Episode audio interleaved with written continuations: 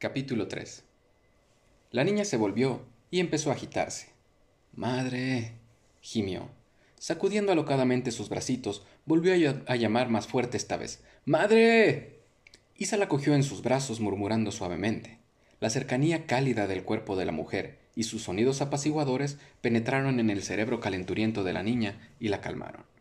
Había dormido de un tirón toda la noche, despertando de vez en cuando a la mujer con sus movimientos, sus gemidos y sus murmullos delirantes. Los sonidos eran extraños, diferentes de las palabras que hablaba la gente del clan. Salían con facilidad, con fluidez, un sonido fundiéndose en el siguiente.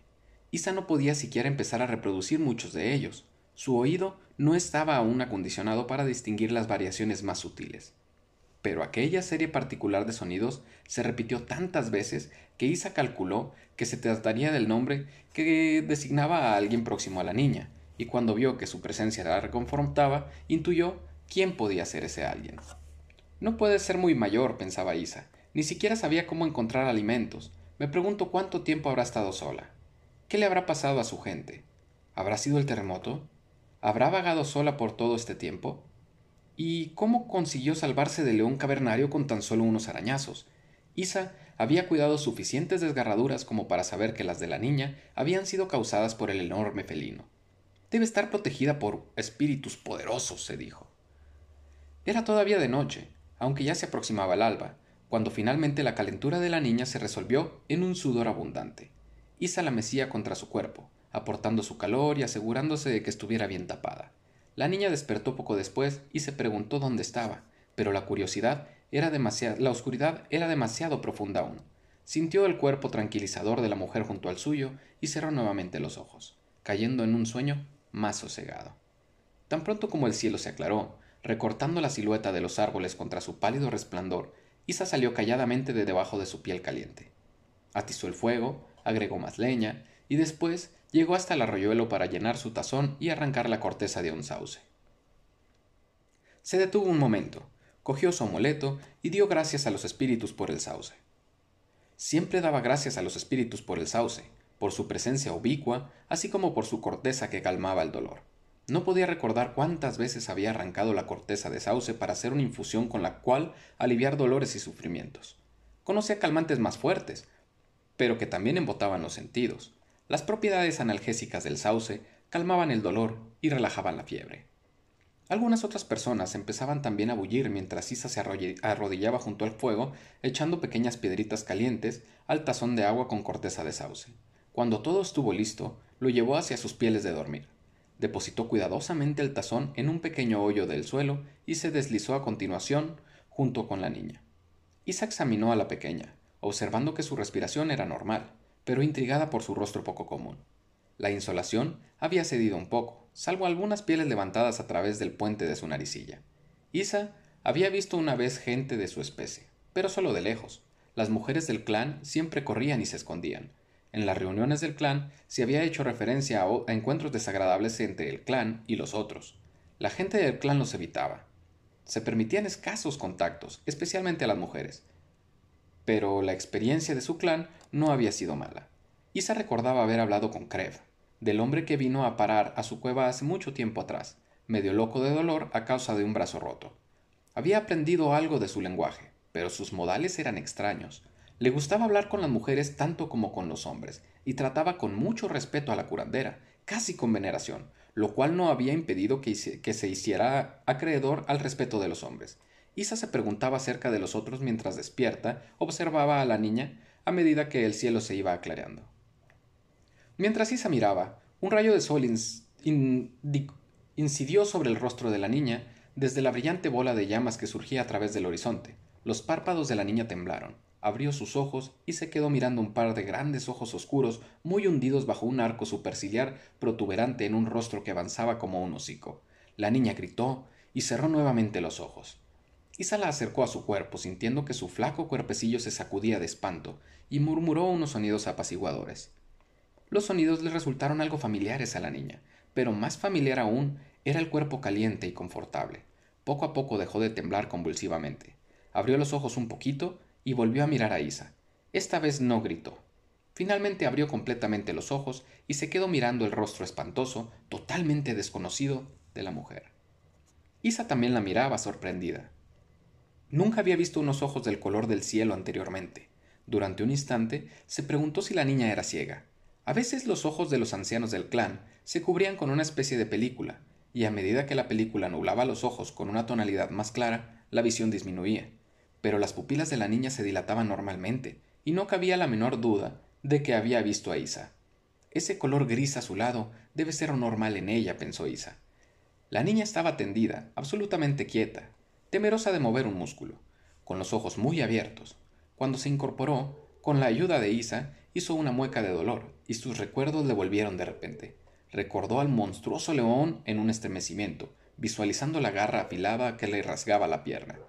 Recordó cómo se esforzó para llegar al río, pues la sed se había superpuesto a su temor y al dolor de su pierna, pero no podía recordar nada anterior a aquello. Su mente había bloqueado todo recuerdo de sus penalidades mientras vagó sola, hambrienta y asustada, y el horrible terremoto y los seres amados que había perdido. Isa sostuvo el tazón de líquido junto a la boca de la niña, tenía sed y tomó un sorbo, acompañado de un gesto provocado por el sabor amargo, pero cuando la mujer acercó nuevamente la taza a sus labios, volvió a beber, demasiado asustada para resistirse. Isa aprobó con un gesto de la cabeza y después se alejó para ayudar a las mujeres a preparar el desayuno. Los ojos de la niña siguieron a Isa, y los abrió aún más cuando vio por vez primera un campamento lleno de personas parecidos a la mujer. El olor de los alimentos que se cocían le provocó punzadas de hambre, y cuando la mujer regresó con una taza de caldo sustancioso, espesado con cereales para convertirlo en papilla, lo engulló con voracidad. La curandera no creía que aún estuviera preparada para ingerir alimentos sólidos. No hizo falta mucho para llenar su estómago contraído. Entonces Isa puso lo que sobraba en un pellejo para que la niña bebiera durante el viaje. Cuando la niña hubo terminado, Isa la acostó y le quitó el cataplasma. Las heridas estaban drenando el pus y la hinchazón había disminuido. Bien, dijo Isa en voz alta. La niña dio un brinco al oír el ruido gutural de la palabra, la primera que oía pronunciar a la mujer. Para los oídos de la niña no sonaba como una palabra, sino más bien como un gruñido o un ronquido de algún animal. Pero las acciones de Isa no parecían bestiales, sino muy humanas, muy humanitarias. La curandera tenía preparada otra raíz machacada y mientras aplicaba el nuevo vendaje, un hombre deforme, torcido, se acercó a ella escojeando. Era el hombre más espantosamente repulsivo que hubiera visto la pequeña.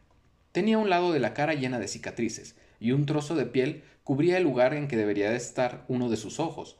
Más como todas aquellas personas le parecían extrañas y feas, la desfiguración horrenda de aquel hombre solo era cuestión de grado. No sabía quiénes eran ni por qué se habían encontrado con ellos, pero sabía que la mujer estaba cuidándola. Le había dado alimentos, el vendaje refrescaba y aliviaba su pierna, y sobre todo, desde lo más profundo de su inconsciente, sentía un alivio a la ansiedad que la había inundado de miedos lacerantes. Por extraña que fuera aquella gente, por lo menos entre ellos, había dejado de estar sola. El hombre tullido se sentó y observó a la niña. Esta le devolvió la mirada con una curiosidad sincera que lo sorprendió. Los niños de su clan siempre le tenían algo de miedo. Aprendían muy pronto que incluso sus mayores lo miraban con temor, y sus modales distantes no fomentaban la familiaridad. La brecha se ensanchaba cuando las madres amenazaban con llamar a Mogur si se portaban mal. Cuando los niños ya eran casi adultos, la mayoría, sobre todo las niñas, le temían de verdad. Solo al alcanzar la madurez de la Edad Media, los miembros del clan adquirían el temor con el respeto hacia él. El ojo derecho de Krev centellaba de interés ante la manera en que aquella niña la examinaba sin asomo de temor. La niña está mejor, Isa, indicó. Su voz era más baja que la de la mujer, pero los sonidos que emitía le parecían a la niña más gruñidos que palabras, ella no se había fijado en los gestos que acompañaban a los sonidos. Aquel lenguaje era totalmente extraño. Solo sabía que el hombre había dicho algo a la mujer. Todavía está débil por el hambre, dijo Isa, pero la herida está mejor. Los cortes son profundos, pero no lo suficiente para poner su pierna en peligro, y la infección empieza a ceder. Ha sido arañada por un león cavernario, creo. ¿Has sabido de algún león cavernario que se conforme con dar unos cuantos arañazos una vez que decide atacar? La niña debe tener un espíritu fuerte que la protege. Pero, agregó Isa, ¿qué sé yo de los espíritus? Desde luego, no correspondía a una mujer, ni siquiera a una hermana, hablarle a Mogur de espíritus. Ella hizo un gesto deprecativo que al mismo tiempo pedía perdón por su presunción. Él fingió no enterarse, algo con lo que ella ya contaba, pero miró a la niña con mayor interés después de oír el comentario sobre un fuerte espíritu protector. Había estado pensando él también lo mismo, y aun cuando nunca lo admitiría, la opinión de Isa tenía mucho peso para él y confirmaba sus propias ideas. Levantaron rápidamente el campamento. Isa, cargada con su cuébano y sus paquetes, se agachó para alzar a la niña hasta su cadera antes de echar a andar detrás de Brun y Grod. Cabalgando sobre la cadera de la mujer, la niña miraba a su alrededor con curiosidad mientras avanzaban, observando todo lo que hacía Isa y las demás mujeres. Se mostraba particularmente interesada cuando se detenían para recoger alimentos. Isa solía darle un bocadillo de capullo o un brote tierno, y esto le traía un vago recuerdo de otra mujer que había hecho lo mismo. Pero ahora la niña prestaba mayor atención a las plantas, y comenzó a observar las características identificativas. Sus días de hambre despertaban en la chiquilla un fuerte deseo de aprender a encontrar comida. Señaló una planta y se alegró al ver que la mujer se inclinaba y desenterraba su raíz. Isa también se sintió contenta. La niña es rápida, pensó. No la conocía anteriormente, pues en este caso habría tenido que comer. Se detuvieron para descansar casi a mediodía, mientras Brum buscaba un lugar donde pudiera haber cuevas. Después de dar a la niña lo último que quedaba del caldo, Isa le dio una tira de carne dura para que la masticara. La cueva no se adaptaba a sus necesidades. Más tarde, aquel mismo día, la pierna de la niña comenzó a palpitar en cuanto pasaron los efectos de la corteza de sauce, y empezó a agitarse. Isa la acarició y cambió a una postura más cómoda. La niña se entregó por completo a los cuidados de la mujer, con una confianza absoluta. Rodeó con sus brazos flacuchos el cuello de Isa y dejó reposar su cabeza sobre el amplio hombro de la mujer. La curandera, que había vivido tanto tiempo sin hijos, sintió que se despertaba en ella un calor afectuoso hacia la huerfanita, que estaba todavía cansada y enferma. Ahora, mecida por el movimiento rítmico de la mujer que caminaba, se quedó dormida. Al atardecer, Isa sentía ya el cansancio producido por la carga adicional que llevaba, y se alegró de poder dejar a la niña en el suelo cuando Brun dio la orden de terminar la jornada. La niña tenía calentura, sus mejillas estaban encendidas y ardientes, sus ojos vidriosos. La mujer fue en busca de leña y al mismo tiempo buscó plantas para volver a administrárselas a la niña. Isa no sabía qué era lo que causaba la infección, pero sí sabía cómo tratarla, y lo mismo le sucedía con muchos otros padecimientos. Aun cuando el curar era magia y se hacía en nombre de los espíritus, eso no significaba que la medicina de Isa resultara menos eficaz. El antiguo clan había vivido siempre recolectando y cazando, y el uso de plantas silvestres durante generaciones había acumulado por experiencia o casualidad un, caudal de información al respecto. Los animales eran desollados y descuartizados, y sus órganos se examinaban y comparaban. Las mujeres diseccionaban mientras preparaban las comidas y aplicaban esos conocimientos a sí mismas. Su madre había mostrado a Isa los diversos órganos internos y explicado las funciones que cumplían como parte de su adiestramiento, pero solo para recordarlo algo que ya sabía. Isa había nacido de un linaje de curanderas altamente respetado, y el saber curar era transmitido a las hijas de una curandera por un medio más misterioso que el adiestramiento. Una curandera en Cirnes, procedente de un linaje ilustre, gozaba de una posición más alta que una curandera experta de antecesoras mediocres, y con razón. Al nacer, tenía almacenado en su cerebro el conocimiento adquirido por sus antepasadas, el antiguo linaje de curanderas del que descendía directamente Isa. Podía recordar lo que ellas sabían. No era diferente que recordar de su propia experiencia, y una vez estimulado, el proceso era automático. Para empezar, conocía sus propios recuerdos, porque podía recordar también las circunstancias que los rodeaban. Nunca olvidaba nada, y solo podía recordar los conocimientos de su banco de memoria y nunca fueron adquiridos. Y aun cuando Isa y sus hermanos tenían los mismos padres, ni Krev ni Brun gozaban de los conocimientos médicos. Los recuerdos de la gente del clan estaban diferenciados por el sexo. Las mujeres no tenían más necesidad de conocimiento sobre la casa que los hombres tenían de saber de lo más rudimentario respecto a las plantas. La diferencia en el cerebro del hombre y de la mujer estaba impuesto por la naturaleza, y solo confirmada por la cultura. Era otro de los intentos de la naturaleza por limitar el tamaño de su cerebro en un esfuerzo por prolongar la raza, era otro de los intentos de la naturaleza por limitar su cerebro, en un esfuerzo por prolongar la raza. Cualquier niño con un saber que correspondiera con todo derecho al sexo opuesto al nacer, lo perdía por falta de estímulos cuando llegara a la posición de adulto. Por el intento de la naturaleza por salvar la raza de la extinción, llevaba consigo los alimentos para invalidar sus propios objetivos. No solo eran esenciales para ambos sexos para la procreación, sino para la vida cotidiana. Uno no podía sobrevivir mucho sin el otro, y no podía uno aprender las habilidades del otro, pues no tenía la memoria correspondiente. Pero los ojos y los cerebros de la gente del clan también habían dotado a sus miembros de una visión aguda y perceptiva, aun cuando lo usaran de maneras distintas. El terreno había cambiado progresivamente a medida que viajaban, e inconscientemente Isa recordaba cada detalle del paisaje que cruzaba, fijándose especialmente en la vegetación. Podía apreciar variaciones secundarias en la forma de una hoja o en la altura de un tallo desde gran distancia, y aun cuando había algunas plantas, unas pocas flores, un eventual árbol o arbusto que no hubiera conocido anteriormente no le resultaban extraños. De algún lugar recóndito de la parte posterior de su gran cerebro le llegaba el recuerdo de ellos, un recuerdo que no era suyo. Pero no obstante, la enorme fuente de información de que disponía había visto recientemente alguna vegetación que le resultaba totalmente desconocida, tan desconocida como el paisaje. Habría querido poder, examinarla más de cerca, Todas las mujeres sentían curiosidad respecto a la vida vegetal desconocida, aunque significara adquirir conocimientos nuevos resultaba esencial para la supervivencia inmediata. Parte de la herencia de cada una de las mujeres era el conocimiento de cómo probar plantas desconocidas, y lo mismo que las demás, Isa las experimentaba personalmente.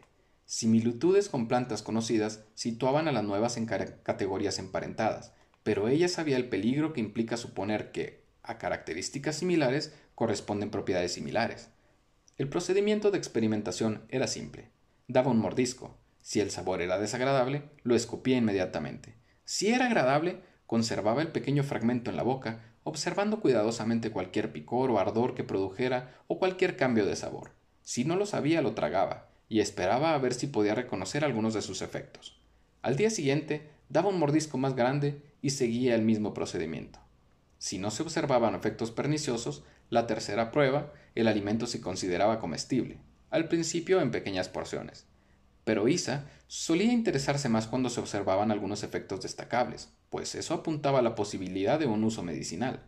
Las demás mujeres le llevaban cualquier cosa insólita una vez que la aplicaban en la misma prueba para saber si era o no comestible, o cualquier otra cosa que tuviera características similares a las plantas de las que se sabía eran venenosas o tóxicas.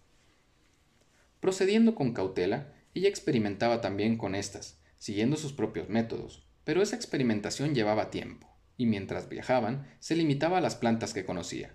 Cerca de aquel campamento, Isa encontró varias plantas altas, de malvarrosa como varitas y de tallo delgado con grandes flores luminosas. Las raíces de las multicolores plantas en flor podían aplicarse en forma de cataplasma, parecidas a las de la raíz del lirio, para acelerar la curación y reducir la hinchazón y la inflamación.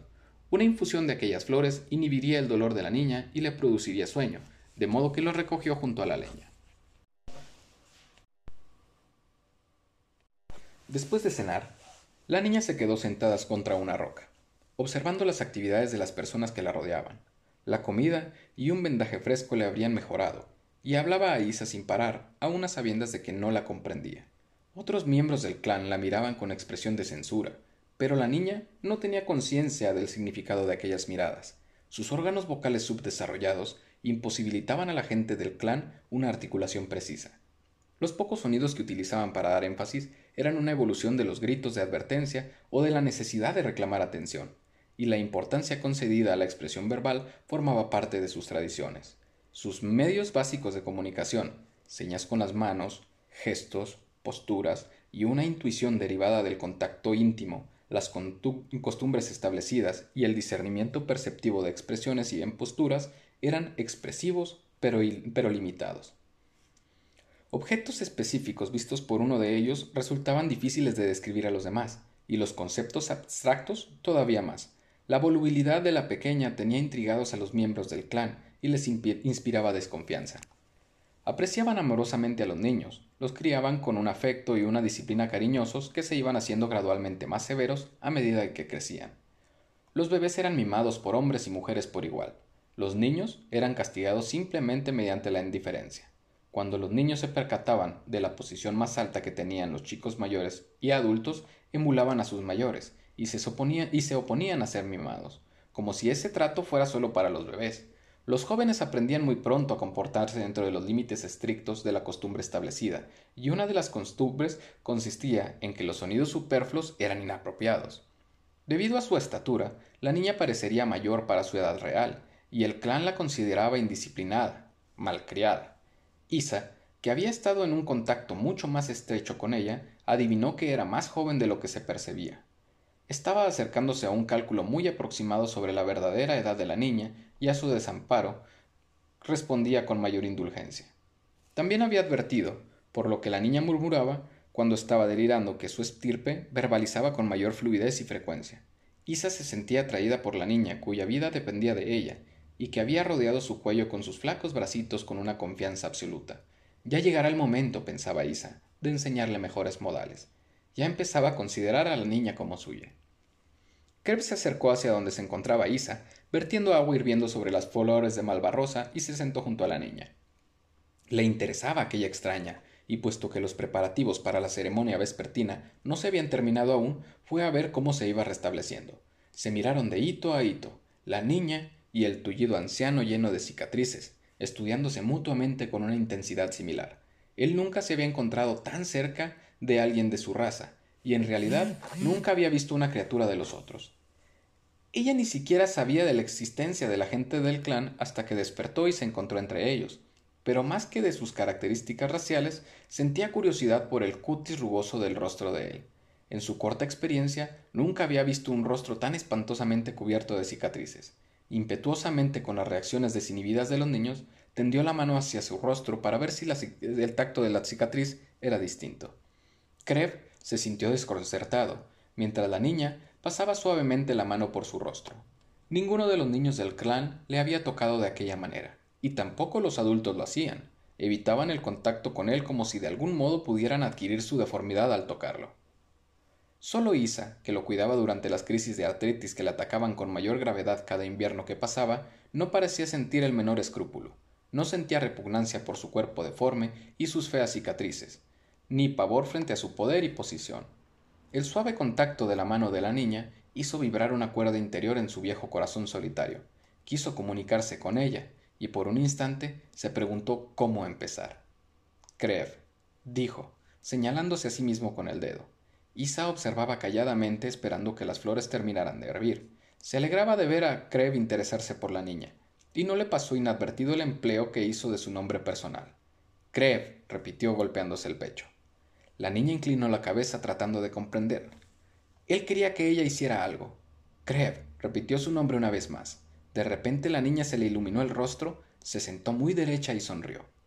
Groove respondió, pronunciando la R en un intento de imitar el sonido. El viejo asintió con la cabeza. La pronunciación era aproximada. Entonces la señaló a ella. Ella arrugó levemente el entrecejo, no muy segura de lo que pretendía ahora. Se golpeó Mogur el pecho, repitió su nombre y después golpeó levemente el pecho de ella. La amplia sonrisa que ella le dirigió se le antojó a él una mueca, y la palabra polisílaba que salió de su boca no, e, no solo era impronunciable, sino también incomprensible. Krev hizo los mismos movimientos y se inclinó hacia ella para oír mejor. La niña dijo su nombre. Air, pronunció el hombre vacilando. Meneó la cabeza y volvió a intentarlo. Airla. Ayla era lo más aproximado que pudo lograr. No eran muchos los del clan que hubieran podido decirlo también. Ella sonrió ampliamente y meneó vigorosamente su cabecita de arriba abajo. No era exactamente lo que ella había dicho, pero lo aceptó, dándose cuenta en su joven mente de que él no podía pronunciar mejor la palabra que era su nombre. Ayla, repitió Krev, tratando de acostumbrarse al sonido. ¿Krev? dijo la niña, sacudiéndole el brazo para lograr su atención y después señaló a la mujer. Isa, dijo Krev. Isa. Isa, repitió la niña. Le encantaba el juego de palabras. Isa, Isa, repitió mirando a la mujer. Isa asintió con un movimiento solemne de la cabeza. Los sonidos de los nombres eran importantísimos. Se inclinó hacia adelante y golpeó el pecho de la niña del mismo modo que lo había hecho Krev, para que se repitiera otra vez la palabra de su nombre. Esta repitió su nombre completo, pero Isa meneó negativamente la cabeza. no podía comenzar a decir aquella combinación de sonidos que la niña articulaba con tanta facilidad. La chiquilla se sintió desalentada. Entonces, mirando a Crep, repitió su propio nombre como él lo había dicho. ¡Aiga! intentó la mujer. La niña meneó la cabeza y lo repitió bien dicho. ¡Ay, ya! repitió la mujer. ¡Ay, ay, no, ay! dijo Creb. ¡Ay, la! pronunció lentamente para que Isa pudiera distinguir la extraña combinación de sonidos. ¡Ay, la! dijo cuidadosamente la mujer, esforzándose por pronunciar la palabra como la había dicho Creb. La niña sonrió. No importaba que el nombre no fuera exactamente correcto. Isa se había esforzado tanto por decir el nombre que Kreb le había dado que lo aceptó como propio. Para ellos sería Ayla. Espontáneamente tendió los brazos y estrechó entre ellos a la mujer. Isa la abrazó cariñosamente y después se retiró. Tendría que enseñar a la niña que las manifestaciones de afecto eran incorrectas en público, aunque, a pesar de todo, se sentía complacida. Ayla estaba fuera de sí de gozo. Se había sentido tan perdida y tan aislada entre aquella gente extraña, se había esforzado tanto por comunicarse con la mujer que la estaba atendiendo, y se había sentido tan desilusionada al ver fracasar todos sus intentos. Esto solo era el comienzo, pero por lo menos tenía un nombre para llamar a la mujer y un nombre para que la llamaran a ella. Se volvió hacia el hombre que había iniciado la comunicación. Ya no le parecía tan feo. Estaba inundada de gozo.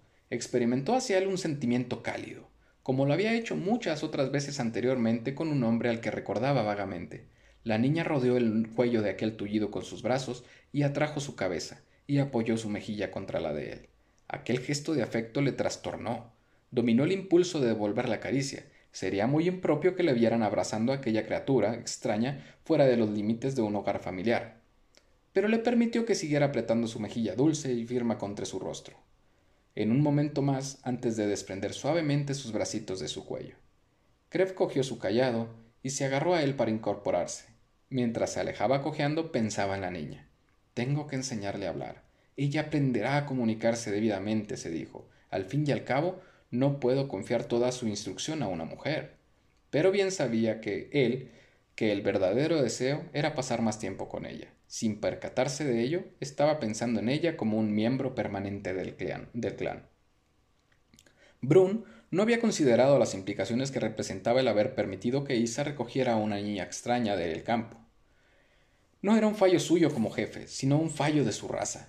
No podía haber previsto la posibilidad de encontrar a una niña herida que no fuera del clan, y tampoco las consecuencias lógicas de su salvamento. Se le había salvado la vida. La única alternativa, a no dejarla permanecer con ellos, era condenarla a vagar sola de nuevo. No podría sobrevivir. Para eso no hace falta ser adivino, era una realidad. Después de salvarle la vida, exponerla de nuevo a la muerte sería suponer que tenía que enfrentarse a Isa, quien, aun cuando no tenía poder personalmente, disponía de una colección formidable de espíritus que estaban de su parte. Y ahora Krev, el Mogur, que tenía la habilidad de llamar a todos y cada uno de los espíritus, estaba de su lado. Los espíritus, para Brun, representaban una poderosísima fuerza. No tenía el menor deseo de oponerse a ellos. A decir verdad, era solo esta eventualidad la que le molestaba al pensar en la niña. No había sido capaz de decírselo a sí mismo, pero el pensamiento le había estado rondando. No lo sabía aún, pero el clan de Brun había aumentado. Ahora eran veintiuno. Cuando la curandera examinó la pierna de Ayla, a la mañana siguiente pudo comprobar la mejoría. Bajo sus expertos cuidados la infección había desaparecido casi por completo, y los cuatro arañazos paralelos estaban cerrados y a punto de cicatrizar, aun cuando siempre ostentaría esas cicatrices. Isa decidió que ya no hacía falta ponerle más cataplasmas, pero preparó una infusión ligera de corteza de sauce para la niña. Cuando la sacó de las pieles donde dormían y trató de ponerse en pie, Isa la ayudó y la sostuvo mientras la niña trataba torpemente de descargar su peso sobre la pierna. Dolía, pero después de dar con cautela unos cuantos pasos, se sintió mejor. De pie y erguida, la niña era todavía más alta de lo que había pensado Isa. Sus piernas eran largas, flacas, con unas rodillas nudosas y rectas. Isa se preguntó si no serían deformes. Las piernas de la gente del clan estaban arqueadas hacia afuera, pero aparte de una leve cojera, la niña no encontraba dificultad alguna para caminar. También debe ser cosa normal entre, entre ella tener las piernas rectas, pensó Isa, al igual que los ojos azules. La curandera envolvió a la niña en el manto y la levantó sobre su cadera cuando el clan se puso en marcha. Su piernecita no estaba todavía lo suficientemente curada para que pudiera caminar mucho. Durante la marcha del día, Isa la bajaba al suelo de vez en cuando para que anduviera un poco.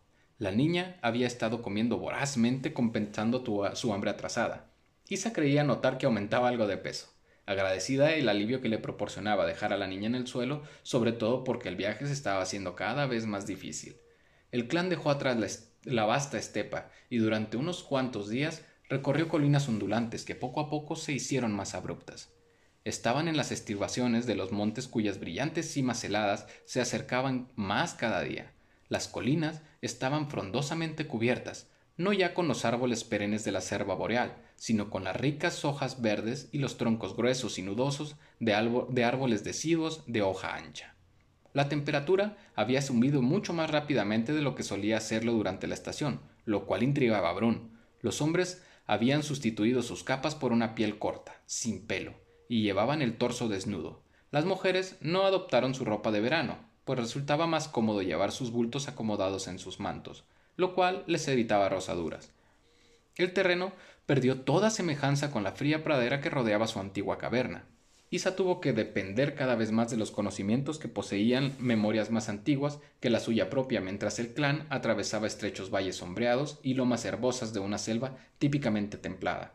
Las rudas cortezas oscuras del roble, el haya, el nogal, el manzano y el arce alternaban con sus árboles más flexibles y rectos de corteza delgada, como el sauce, el abedul, el hojaranzo, el álamo y los altos arbustos de aliso y avellano. El aire estaba impregnado de un saborcillo que Isa no podía identificar y parecía llegar con la suave brisa del sur. Todavía colgaban los amentos de los álamos, cubiertos de hojas.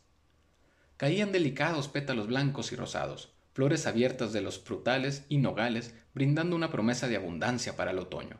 Cruzaron con dificultad matorrales y plantas trepadoras de la selva densa y escalaron pendientes escarpadas, Mientras subían por los riscos, las faldas de las colinas que rodeaban resplandecían con verdes de todos los matices. Según iban escalando, reaparecieron los tonos oscuros del pino, así como del abeto. Más arriba aparecían ocasionalmente las piáceas. Los colores más oscuros de las coníferas se mezclaban con los verdes primarios de los árboles de hojas anchas y verdes amarillos, y pálidos de las variedades de hoja más corta, musgos y hierbas agregaban sus matices al mosaico de fresco verdor de la vegetación lujuriante y las pequeñas plantas, desde la acederilla, la acedera, el bosque parecida al trébol, hasta las diminutas y suculentas que crecían pegadas a los riscos.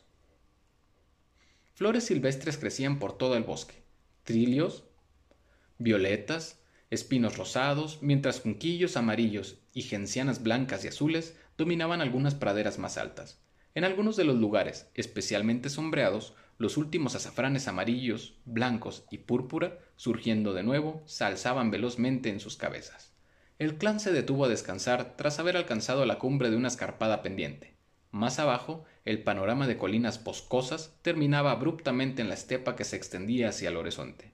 Desde su privilegiada posición podían divisar varias manadas pastando a las altas hierbas que ya ostentaban un dorado estival. Cazadores rápidos, viajando con poco equipo y sin mujeres agobiadas por pesadas cargas, podrían escoger entre las diversas variedades de presa y alcanzar fácilmente la estepa en, en menos de media mañana. Hacia el este, por encima de la inmensa pradera, el cielo era claro, pero se estaban formando nubes de tormenta impulsadas ferozmente desde el sur. De seguir así, la alta sierra del norte haría que las nubes arrojaran su carga de agua sobre el clan, Brun y los hombres estaban celebrando una reunión fuera del alcance de las mujeres y los niños, pero las miradas preocupadas y los gestos que hacían con las manos no quedaba la menor duda sobre cuál era el tema de discusión. Estaban tratando de decidir si debían darse media vuelta. El terreno les era desconocido, pero lo más importante es que se estaban alejando demasiado de las estepas. Aun cuando habían divisado muchos animales en las estivaciones boscosas, no era lo mismo que las enormes manadas alimentadas por el abundante forraje de las praderas que allá había abajo. Era más fácil cazar animales en el campo abierto, más fácil ver sin la pantalla de bosque para ocultarlos, pantalla que también cobijaba a sus cazadores de cuatro patas. Los animales del llano eran más sociables, tendían a reunirse en manadas y no a vivir aisladamente en pequeños grupos familiares como las presas de la selva. Isa conjeturaba que probablemente darían media vuelta, lo cual significaría que el esfuerzo de escalar las colinas habría sido en vano. Las nubes que se acumulaban y la lluvia amenazadora tendieron un manto de melancolía sobre los viajeros descorazonados. Mientras esperaban, Isa dejó a Ayla en el suelo y se alivió de su pesada carga. La niña, disfrutando de la libertad de sus movimientos que le permitía su pierna en vías de curación, después de haber estado inmovilizada contra la cadera de la mujer, se puso a corretear. Isa la perdió de vista tras un saliente que había más delante. No querría que la niña se alejara demasiado. La reunión podría interrumpirse en cualquier momento y Brun no miraría con ojos buenos si la niña se retrasaba o hacía que retrasara la partida por su culpa. Se fue tras ella y rodeando el saliente vio a la niña, pero lo que vio más allá de ésta hizo que su corazón palpitara fuertemente. Regresó a toda prisa, echando rápidas miradas por encima del hombro. No se atrevía a interrumpir a Brun y a los hombres y esperó con impaciencia a que se disolviera la reunión.